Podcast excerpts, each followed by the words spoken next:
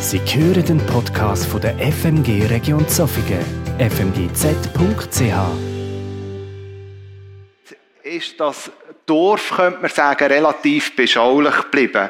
Es hat ungefähr 2800 Bewohner. Handorf wird Jahr für Jahr von ganz Häufen Touristen heimgesucht. Handorf ist bekannt für seine Traditionen.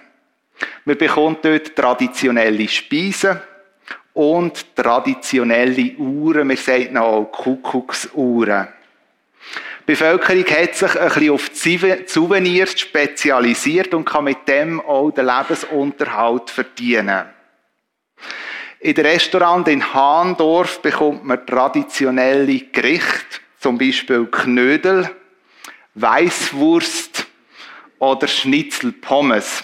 Wobei Schnitzelpommes kommt man ja auch auf der ganzen Welt über. Sie sind einfach nicht überall gleich gut. Mit diesen Hinweisen können ihr besser einordnen, wo das man Hahndorf findet. Die ein oder anderen werden es vielleicht irgendwo noch in Schwarzwald einordnen. Und für all die, die es im Schwarzwald einordnen, die muss ich enttäuschen. Weil Hahndorf finden wir da. Auf ganz einem anderen Kontinent, nämlich in Australien.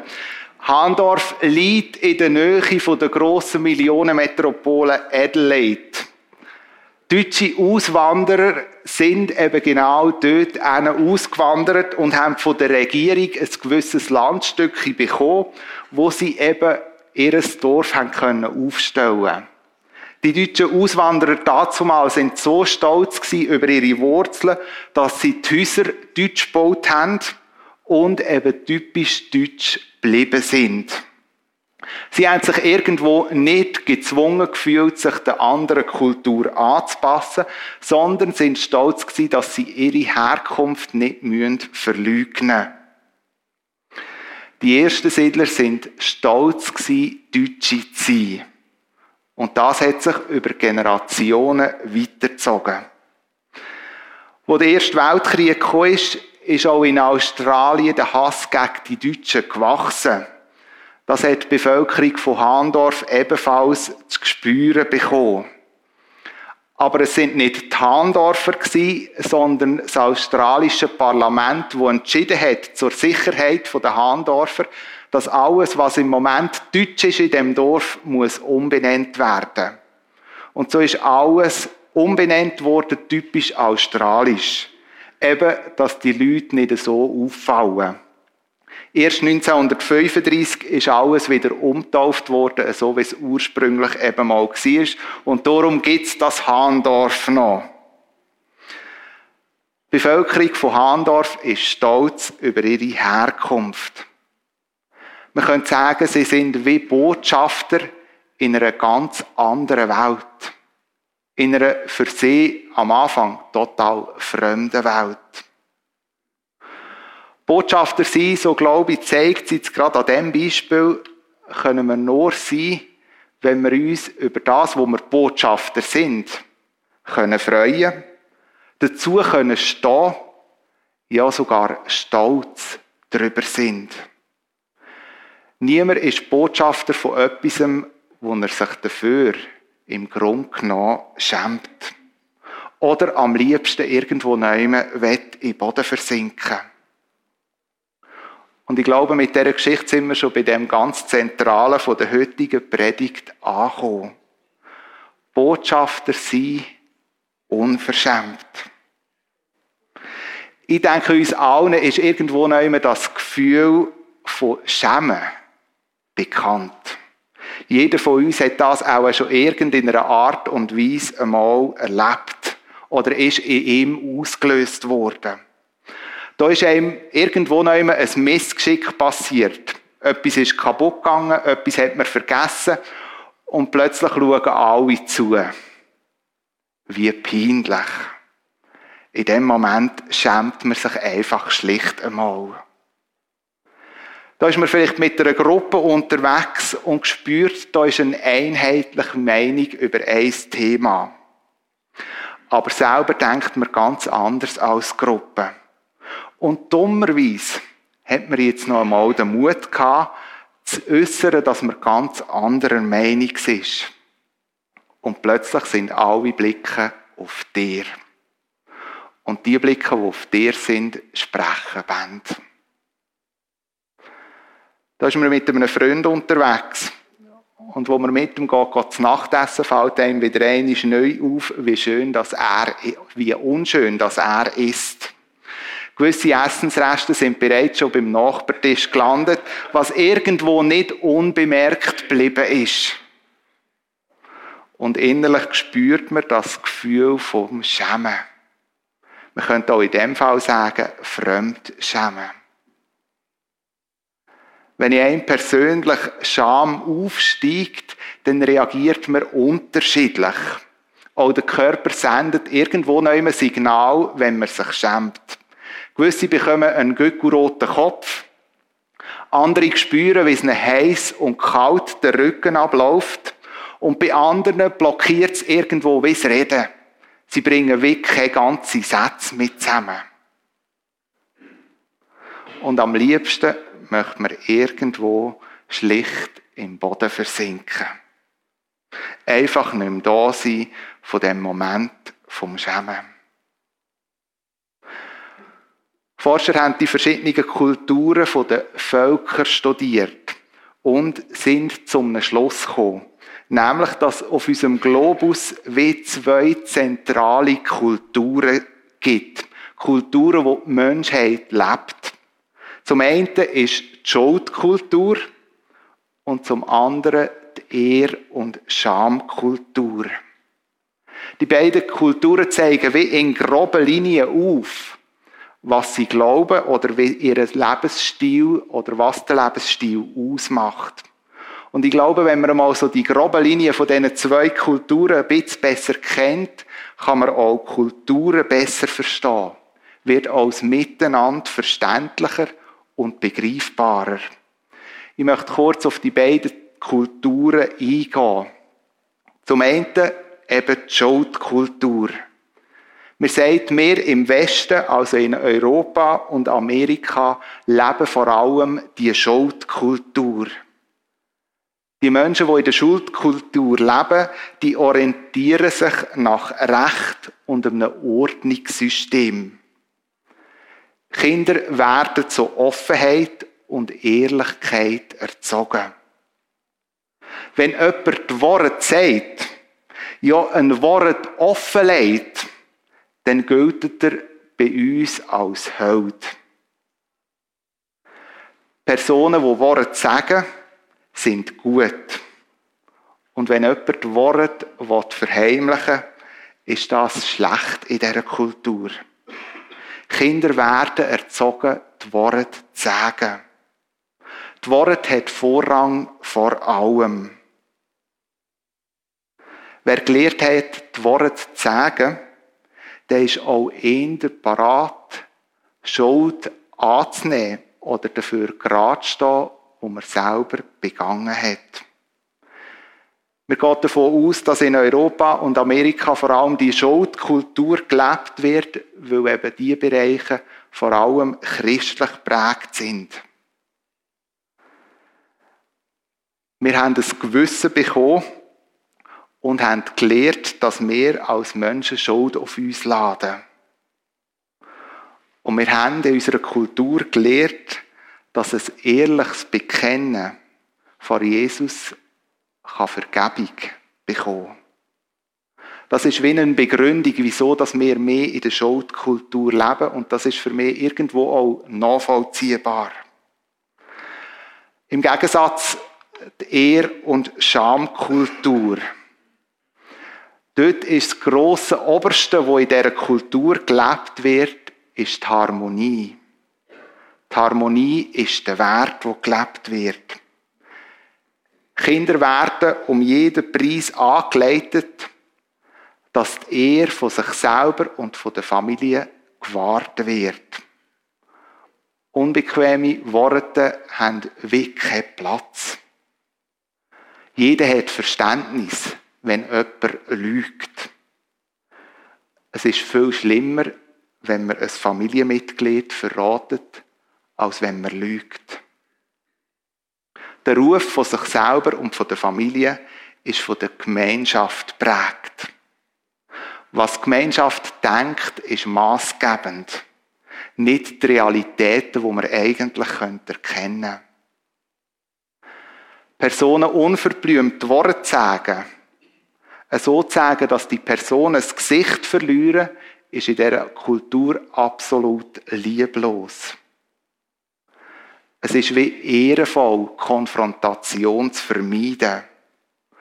Die Worte durch Blumen zu sagen oder am besten gar nicht. Mir hat es geholfen im Umgang mit den verschiedenen Kulturen. Man kann irgendwo noch das Verhalten voneinander besser einordnen. Aber jetzt kommt vielleicht bei der einen oder anderen die Frage auf, ja, wenn wir ja in Europa in der sogenannten Schuldkultur leben, wieso machen wir uns denn heute am Morgen Gedanken über Scham? Gewisse Entwicklungen in Europa haben gezeigt, dass die Schamkultur auch in unseren Kreisen immer mehr größere Verbreitung findet. Die Gesellschaft ist wichtiger geworden. Der eigene Ruf und der Ruf der Familie ist zentral. Was Gesellschaft vertritt, ist relevant und maßgebend. Lügen darf man und gehört irgendwo mittlerweile dazu, wenn es einen positiven Nutzen hat. Und an dieser Stelle habe ich mich gefragt, welchen Einfluss hat das, wenn wir jetzt da gehört haben, im Blick auf unser Glaubensleben? Kann es sein, dass für Jesus Nachfolger und für Botschafter Scham auch immer eine größere Rolle spielt? Zugegeben, wenn das bei dir so der Fall ist, dann bist du mit dem nicht alleine. Schon in der Bibel begegnen uns Menschen, die mit dem zu kämpfen haben. Mit dieser Scham. Das Paradebeispiel, so glaube ich, ist ein jüngerer Freund von Jesus, der Petrus, wo voller Überzeugung einmal zu Jesus gesagt hat, ich werde immer zu dir stehen selbst wenn es in den Tod geht. Und dann ist es kritisch und heikel geworden. Jesus ist verhaftet worden. Und plötzlich hat es im Leben von Petrus ganz anders ausgesehen. In Matthäus 26, 69 bis 74 lesen wir, Petrus aber saß draußen im Hof und drinnen ist Jesus verhaftet und verhört worden. Und es trat eine Magd zu ihm und sprach, und du warst auch mit dem Jesus aus Galiläa. Er leugnete aber vor ihnen und allen und sprach, ich weiß nicht, was du sagst.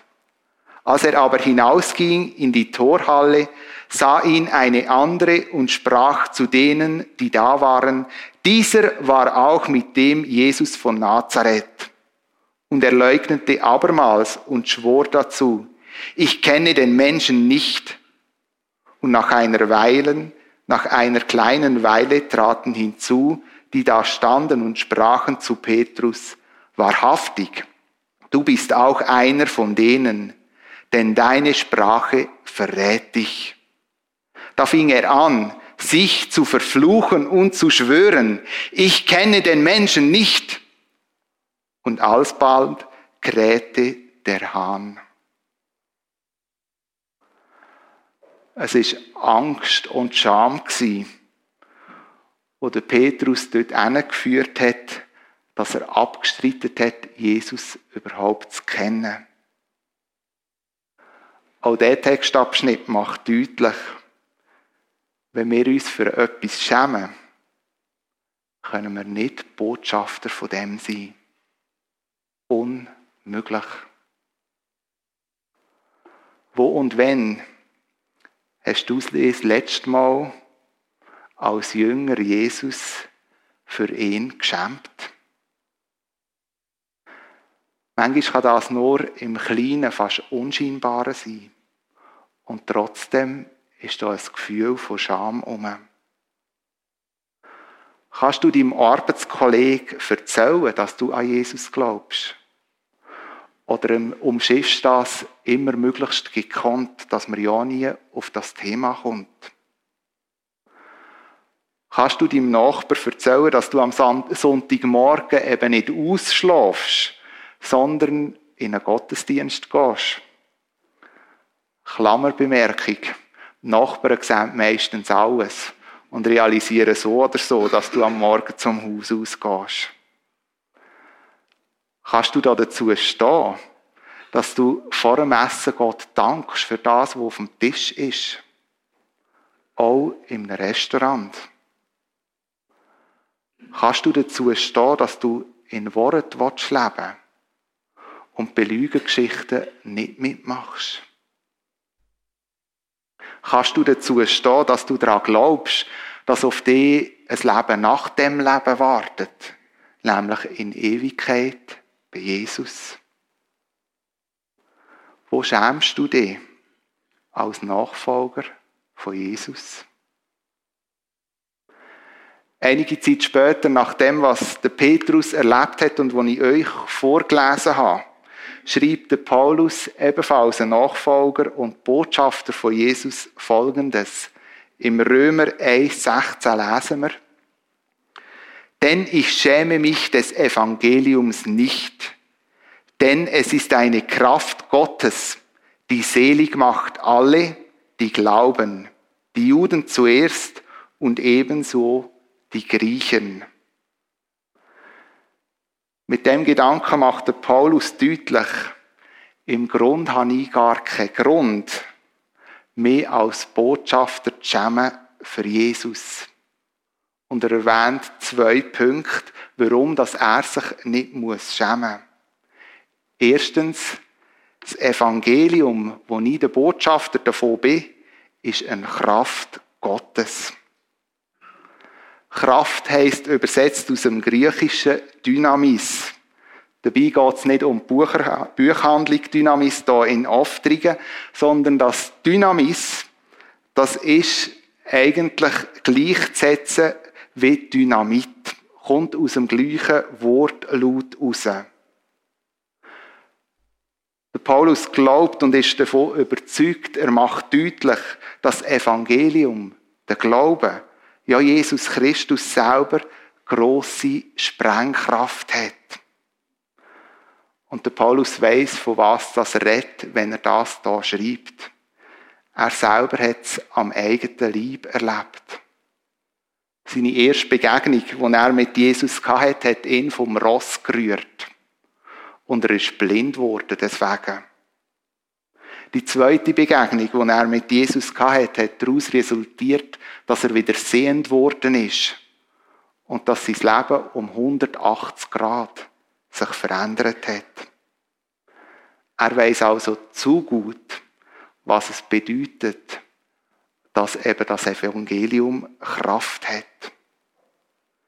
Für ihn ist klar, für das muss ich mich nicht schämen.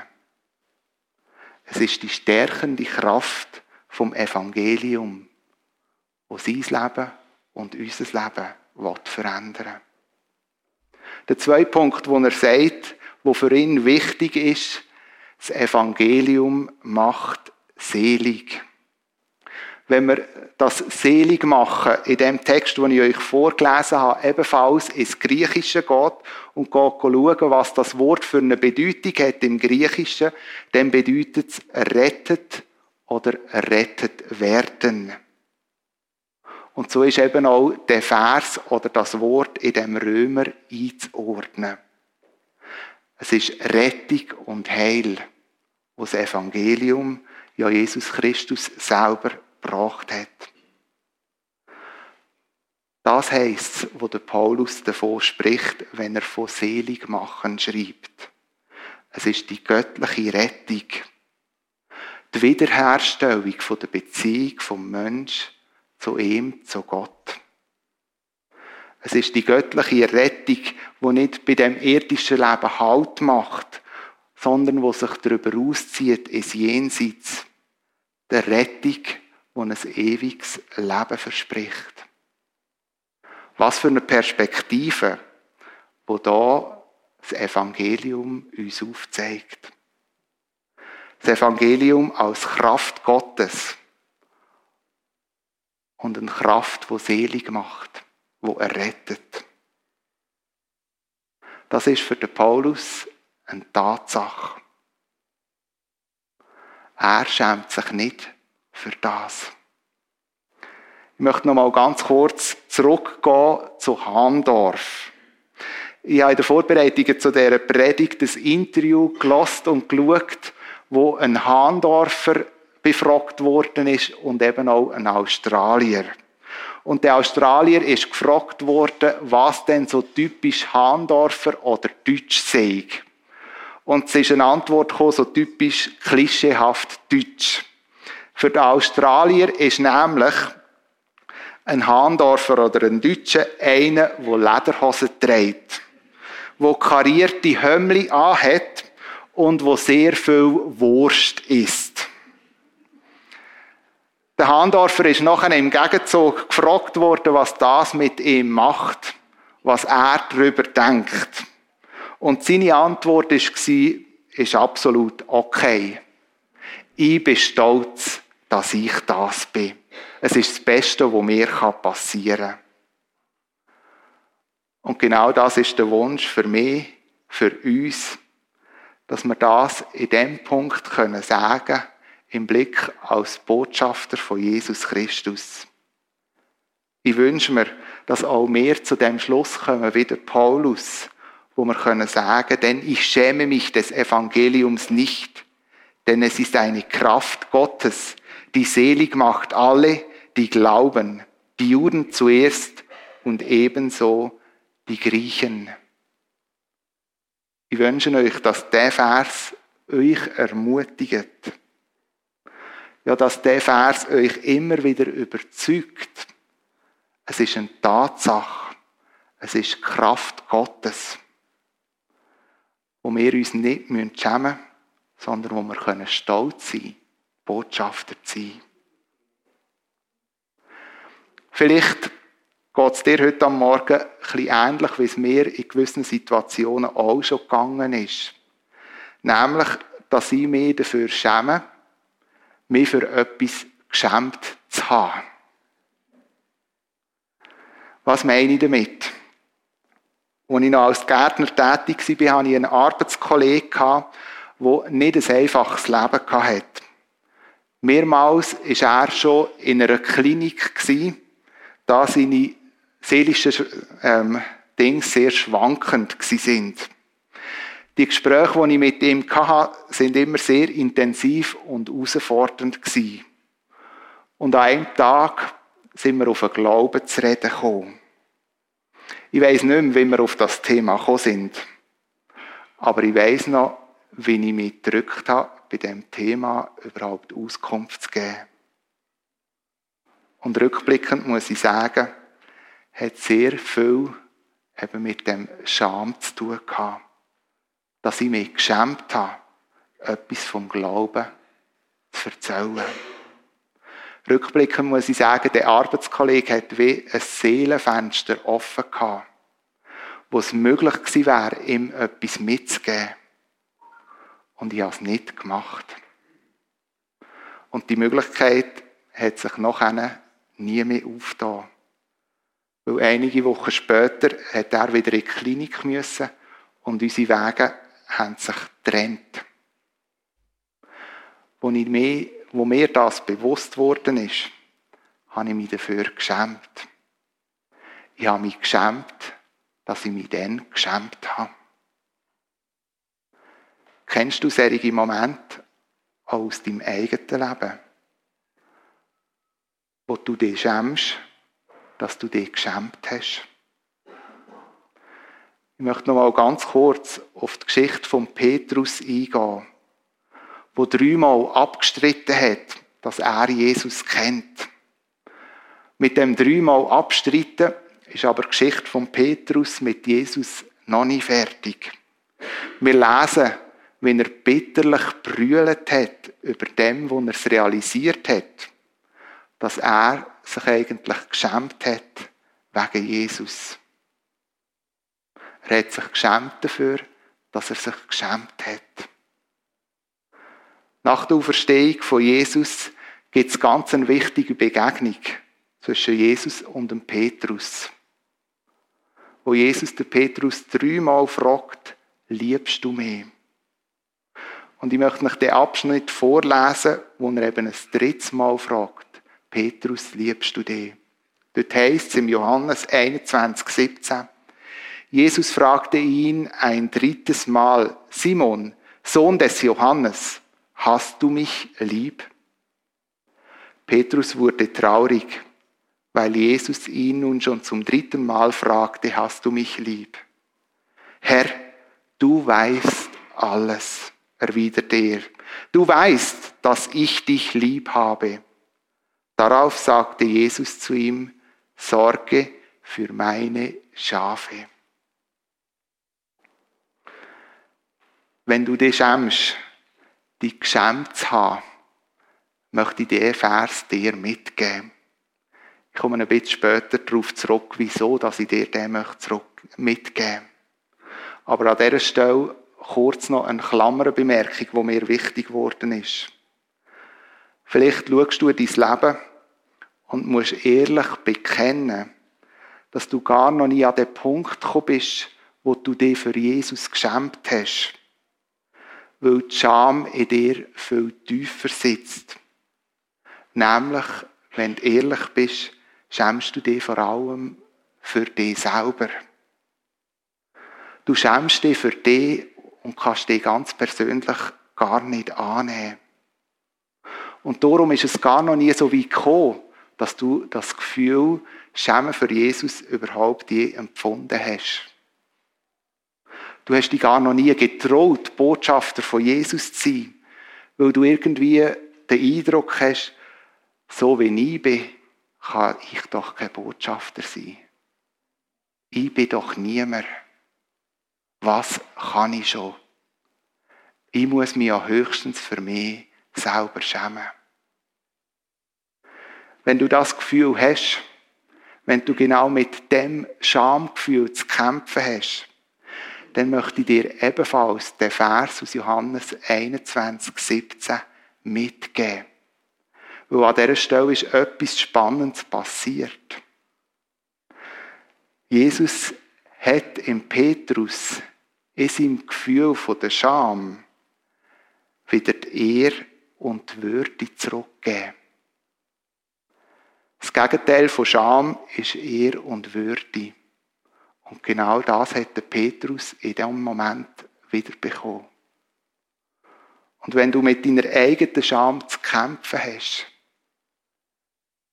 dann möchte ich dir das in dein Leben hineinreden. Hey, Jesus möchte dir Ehre und Würde. Du bist würdig in seinen Augen. Ich wünsche dir, dass der Vers tief in dich eindringen darf. Und ich möchte dir Mut machen, wenn du genau mit dem Gefühl zu kämpfen hast. Bist parat, mit jemandem darüber zu reden. Vielleicht nach dem Gottesdienst da nebenzu in der Oase. Wo jemand ganz speziell für dich und für dein Anliegen kann beten Und jetzt zurück zu denen, die sich schämen, sich geschämt zu haben. Auch für die ist der Vers, wo da ich aufblendet habe, ganz persönlich. Denn der Petrus hat erlebt, dass er Ehr und Würde von Jesus zurückbekommen hat. Auch du, wenn du dich schämst, dich geschämt zu haben, kommst von ihm die Würde und Ehre zugesprochen über. Jesus sieht dein Herz und er sieht, wenn du ihn liebst. Und so gibt er dir den Auftrag, so wie er ihn im Petrus gehat. Sorge für meine Schafe. Oder anders gesagt, sei mein Botschafter. Amen.